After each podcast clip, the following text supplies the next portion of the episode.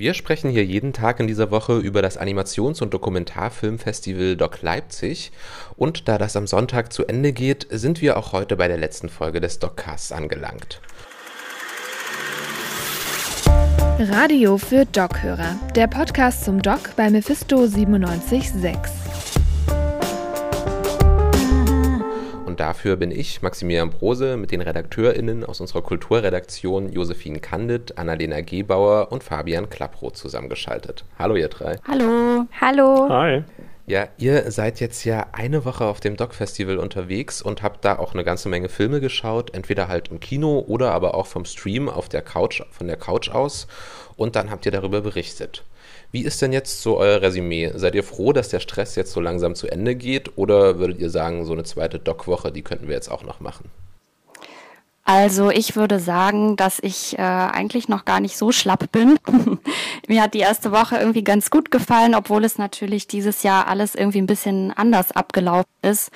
Und ich merke schon, dass mir eigentlich das fehlt, dass ich so ins Kino gehe und mich zufällig mit Leuten danach über den Film austauschen kann und ich eigentlich schon echt ziemlich viel in dieser Woche einfach alleine vor meinem Laptop saß. Ja, ja, ist ja eine Besonderheit auf jeden Fall bei dem Festival. Ich weiß nicht, Fabian, wie ist es bei dir? Äh, meine Motivation ist ungebrochen, auf jeden Fall. Sehr gut. Aber grundsätzlich ähm, hast du da natürlich ein paar Punkte angesprochen. Äh, ich habe diese Woche ein Filmfrühstück gestern um 8.30 Uhr morgens gemacht. Äh, das würde man sonst unter normalen Umständen wahrscheinlich auch nicht machen. Ähm, aber Spaß macht das trotzdem alles. Ja, und dann last but not least, Annalena, wie ist deine Stimmung? Äh, ich freue mich tatsächlich darauf, noch mehr Filme zu gucken in der nächsten Woche. Natürlich bin ich froh, dass der Stress und der Druck und dieses Filme schauen müssen, um im Anschluss darüber zu berichten, äh, weg ist. Aber ich habe ja noch ziemlich viel gar nicht gesehen und habe da auf jeden Fall Bock drauf. Und die Chance dazu, die hast du und die haben auch alle anderen am Wochenende. Da geht es nämlich noch weiter mit dem Doc Festival und wie es da genau weitergeht, darüber reden wir dann am Ende der Podcast-Folge. Jetzt wollen wir aber erstmal über einen Film sprechen, der gestern im Krassi-Museum seine Premiere gefeiert hat. Und zwar der Dokumentarfilm Verwundene Fäden. Da geht es ja um die finsterste Zeit der deutschen Geschichte, nämlich um die NS-Zeit und genauer um die Seidenproduktion in dieser Zeit. Josephine, du hast mit der Regisseurin geredet. Das Interview, das hören wir dann auch später in der Sendung. Jetzt musst du mir aber erstmal erklären, warum haben denn die Nationalsozialisten damals Seide produziert? Ja, genau diese Seide wurde zur Herstellung von Fallschirmen gebraucht, äh, damit Greta im Mai 1941 ja wirklich aus der Luft überfallen werden konnte. Das wird in der Geschichtsschreibung auch als Unternehmen Merkur bezeichnet. Und äh, ja, genau diese Seide wurde eben auch in Leipziger Kleingärten hergestellt. Und es gab da ganz viel Propaganda durch die Nazis, eben genau diese Seidenraupen anzuzüchten und dann die Seide herzustellen. Jetzt muss ich aber nochmal beim Unternehmen Merkur, also die Bombardierung von Kreta, einhaken. Ich kann mir vorstellen, dass da nicht allen gleich klar ist, was damals so passiert ist. Ähm, habt ihr da vielleicht ein paar geschichtliche Hintergründe? Fabian, du vielleicht? Äh, ja, also wie Josephine gerade schon gesagt hat, äh, geht es bei der Operation oder Unternehmen Merkur eigentlich um den Überfall der deutschen Wehrmacht, äh, der am 20. Mai 1941 beginnt und auf Kreta ähm, und das war tatsächlich damals die größte Luftlandeoperation der Kriegsgeschichte. Und im Prinzip ähm, wurde da die Insel, die verschiedenen Dörfer auf der Insel bombardiert und anschließend wurden solche Fallschirmjäger und auch Gebirgsjäger scheinbar äh, sprangen da ab und nahmen dann sozusagen die Insel ein und da begann dann die deutsche Besatzung der Insel Kreta. Okay, und genau um diese deutsche Besatzung, das Unternehmen Merkur und auch die Seidenproduktion, wiederum hier in Deutschland, da geht es dann auch in dem Film, richtig? Also die, die Regisseurin äh, Deborah Jeromin versucht in dem Film eigentlich genau diese Recherche zu dem Thema einerseits äh, zu thematisieren, aber sie äh, verbindet das eben auch mit äh, dem Ausgangspunkt ihrer Recherche im Leipziger Kleingarten, wo eben auch diese Seidenraupenzucht ähm, stattgefunden hat, mit Archivmaterial aus äh, ja, der Zeit der Bombardierung, mit Gesprächen von ZeitzeugInnen, die das eben damals noch äh, miterlebt haben und jetzt schon ja, sehr, sehr alt sind. Aber zum Glück konnte sie da eben auch noch äh, diesen Kontakt aufbauen. Okay, und jetzt verstehe ich vielleicht auch so ein bisschen den Namen von den Filmen, weil halt diese beiden Geschichten, also die Seidenproduktion hier in Leipzig und die, und die Bombardierung in Kreta miteinander verbunden sind, heißt der Film dann wahrscheinlich auch verwundene Fäden. Sehe ich das richtig? Exakt. Dieses Motiv der Fäden und dieser Seidenproduktion zieht sich durch den kompletten Film, sowohl inhaltlich als auch als bewusster Handgriff der Filmemacherin. Ähm, zum Beispiel wird erklärt von der Larvenaufzucht bis zum letztendlichen Spinnen des Fadens, wie diese Seide entsteht.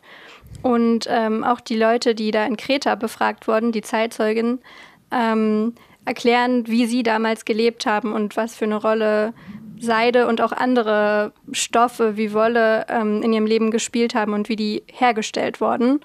Und ganz schön finde ich, ästhetisch auch gut gemacht ist, dass immer wieder zwischendrin auch Bilder auf dieser visuellen Ebene aufploppen und äh, die Raupen gezeigt werden, diese Seidenspinnerraupen oder aber auch eine Frau, wie sie an ihrem Webstuhl sitzt und eben diese Seide herstellt. Und genau da bei der Ästhetik von dem Film, da möchte ich auch nochmal einhaken. Das sind ja zwei total konträre ähm, Bilder. Einmal dieses ja friedfertige Seideweben und dann natürlich die furchtbare Zeit des Nationalsozialismus und auch der Krieg, der damit zusammenhängt. Schafft es denn der Film, diese beiden Ästhetiken zu verbinden? Ja, total. Also diese Bilder sind total abwechslungsreich und auch wie sie aneinander montiert wurden, trifft es das auf den Punkt. Ähm, man hat zum Beispiel ganz viele alte Schwarz-Weiß-Aufnahmen auch aus der Zeit des Krieges. Zum einen von dieser Seidenspinnerzucht, aber auch zum Beispiel Bilder von den Flugzeugen, wie sie die Fallschirmspringer über Kreta abwerfen und eben Bilder von dieser Bombardierung. Ähm, tatsächlich ist aber dieses Kriegsmotiv visuell nicht so krass im Fokus, sondern steht eher im Kontrast zu dem, was gezeigt wird. Zum Beispiel ähm, gibt es ganz viele ruhige Landschaftsaufnahmen aus Kreta. Ähm, die dann zum Beispiel auch gezeigt werden, wenn die Zeitzeugen, Zeitzeuginnen über diese grausamen Taten, die oder diese grausamen Dinge, die ihnen da widerfahren sind, beim Angriff der Deutschen ähm, erzählen. Mhm. Und dann, ja, jetzt euer abschließendes Urteil zum Film. Ähm, wie fandet ihr das Ganze? Vielleicht Fabian, du zuerst. Ähm, ich fand es sehr eindrucksvoll auf jeden Fall. Also wie Annalena gerade auch gesagt hat, äh, hat der Film eine sehr ruhige Erzählweise, die auch man auch, obwohl diese äh, Fallschirmjäger gezeigt würden und diese Bombardierungen halt das ähm, auditiv nicht so umsetzt, sondern sehr ruhig mit den äh, Zeitzeugenberichten arbeitet und daraus halt sozusagen die Spannung nimmt ähm, und mit diesen verwundenen Fäden, die einfach so diese äh, vielfache Metapher, die sich durch diesen Film zieht, äh, fand ich das insgesamt sehr eindrucksvoll. Mhm. Annalena, was meinst du? Ähnlich gutes Resümee?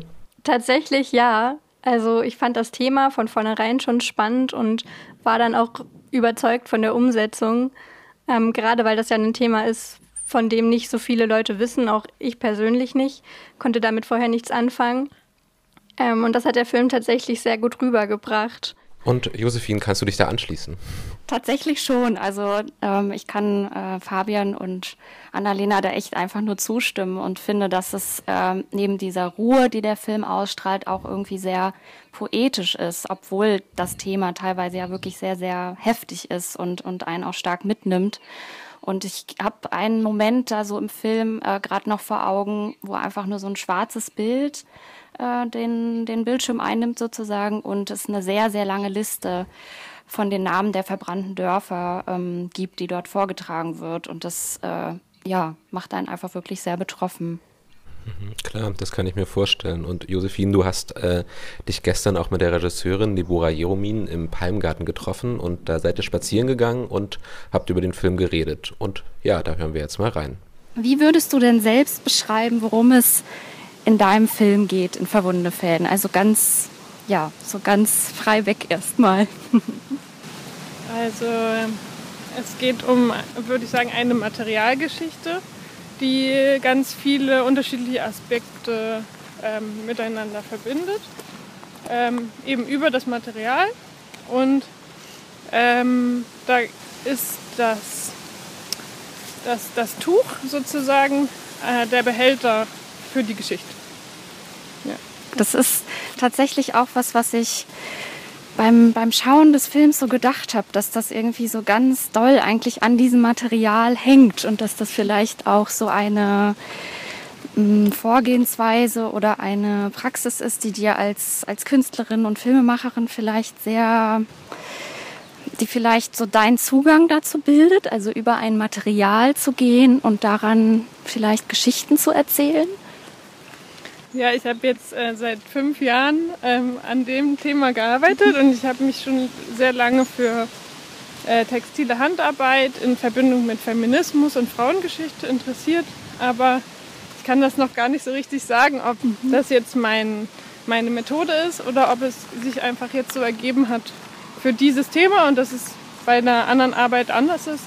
Kann durchaus sein. Mhm. Ja. Mhm. Wie leicht oder wie schwer war es denn da jetzt wirklich noch ZeitzeugInnen ähm, zu finden und äh, ja, deren Geschichten eben auch zu erzählen? Ich glaube, dafür, dass ich da ähm, doch auch fremd war, ähm, war es gar nicht schwer. Also ich bin dann, ich war in Athen und habe ähm, angefangen, also dieses Projekt so zu umreißen, mhm. so, ein, so eine Art Konzept zu machen. Und dann habe ich eine Mutter von einer Freundin getroffen aus Kreta, die mir so Hinweise gegeben hat auf diese Erinnerung an die Fallschirme. Mhm. Und da habe ich dann so eine Art Testinterview gemacht. Mhm. mhm. Ähm, und dann habe ich gemerkt, ah, es funktioniert und habe nach ähm, Großmüttern von Freundinnen gesucht und umgefragt, ob sie welche kennen, die sich an die Fallschirme erinnern können, die die Fallschirme weiterverarbeitet haben mhm. und so. Ja, das war dann also am letzten Tag habe ich noch ein Interview gemacht, bevor ich wieder gefahren bin. Mhm.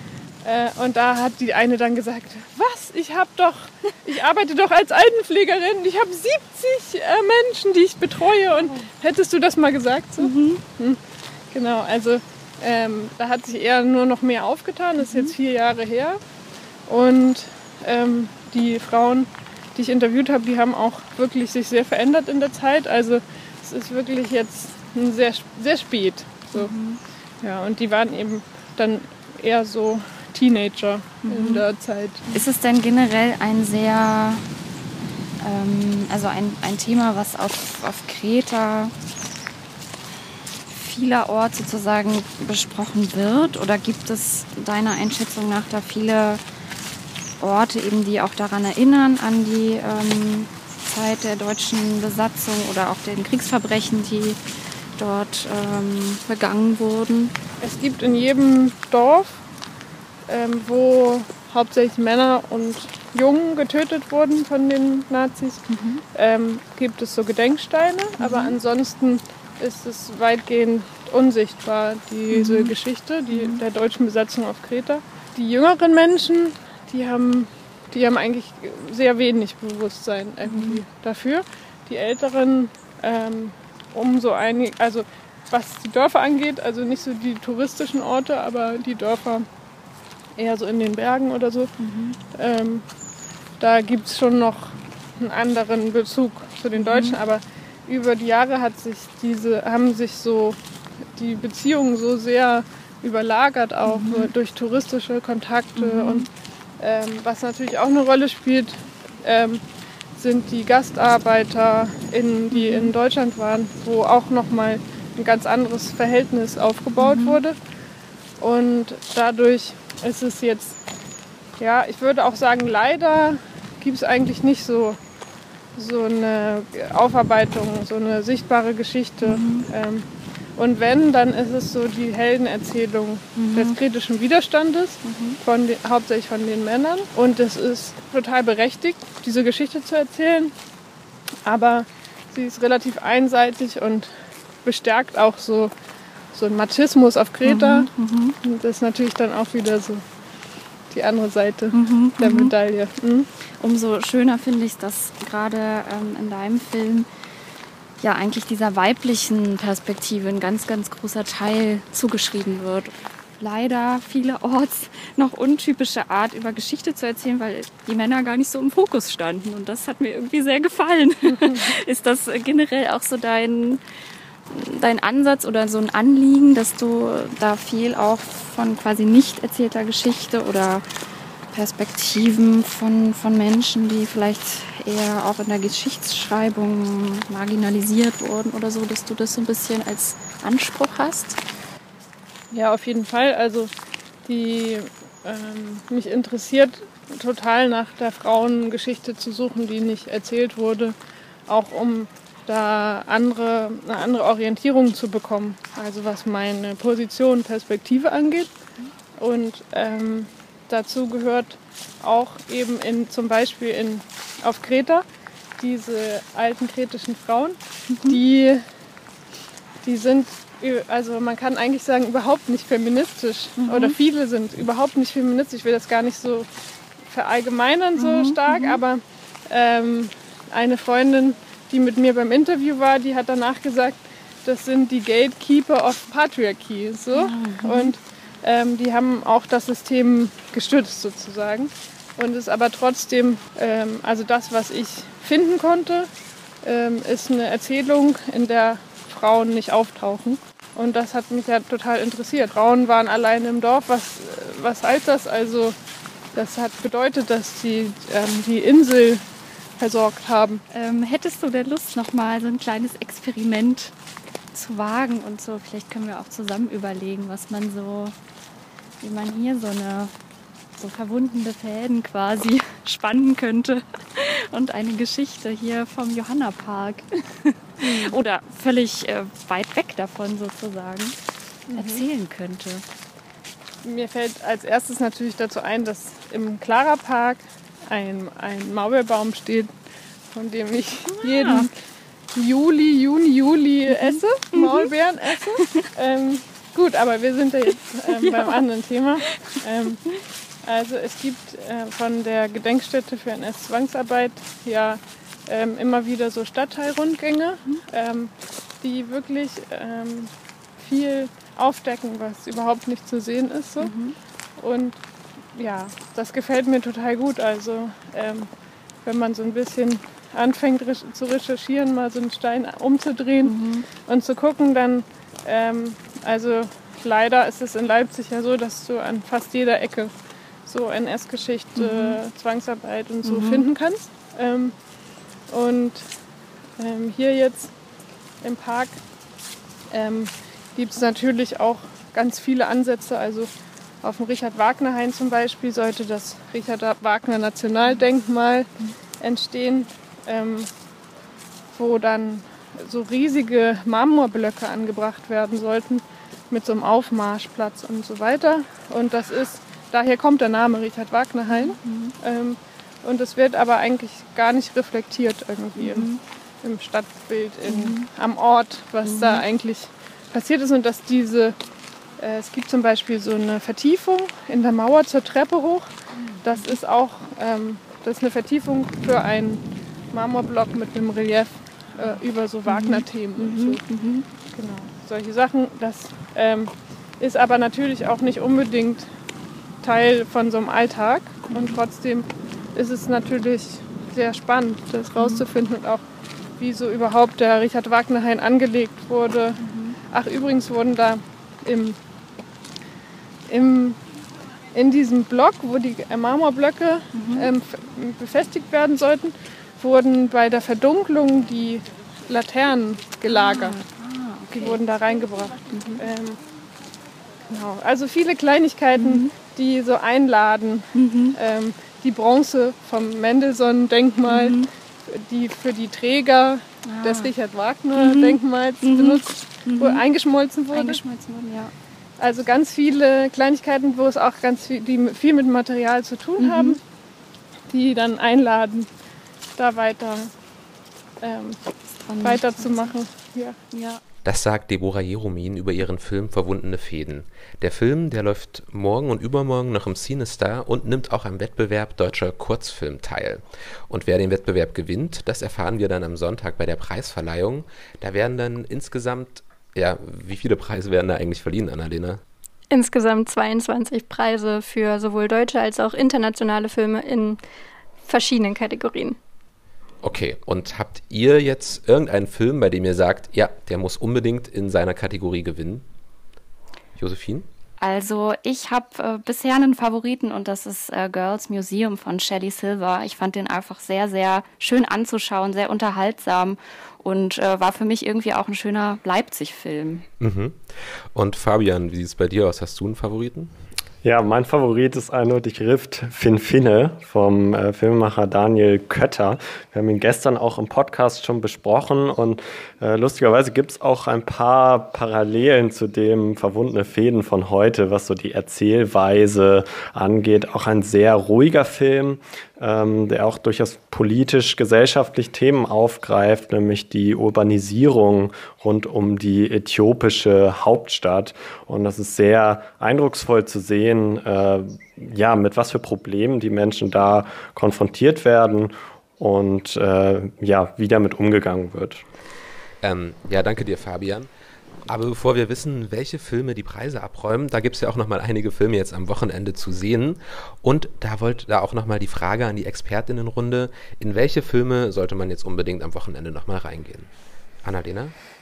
Also ich kann nur empfehlen, sich A New Shift anzugucken. Der kommt am Sonntag um 11.30 Uhr im Cinestar und ist ein tschechischer Film äh, in dem es um einen Minenarbeiter geht, der, dessen gemütliches Leben komplett auf den Kopf gestellt wird, weil jetzt plötzlich die Mine, in der er seit Anbeginn der Zeit arbeitet, ähm, dicht machen muss und er sich jetzt umorientieren muss. Er nimmt da an einem Programm teil, das sich da nennt Neue Schicht, deswegen auch der Name des Films, und ähm, lernt Programmierer.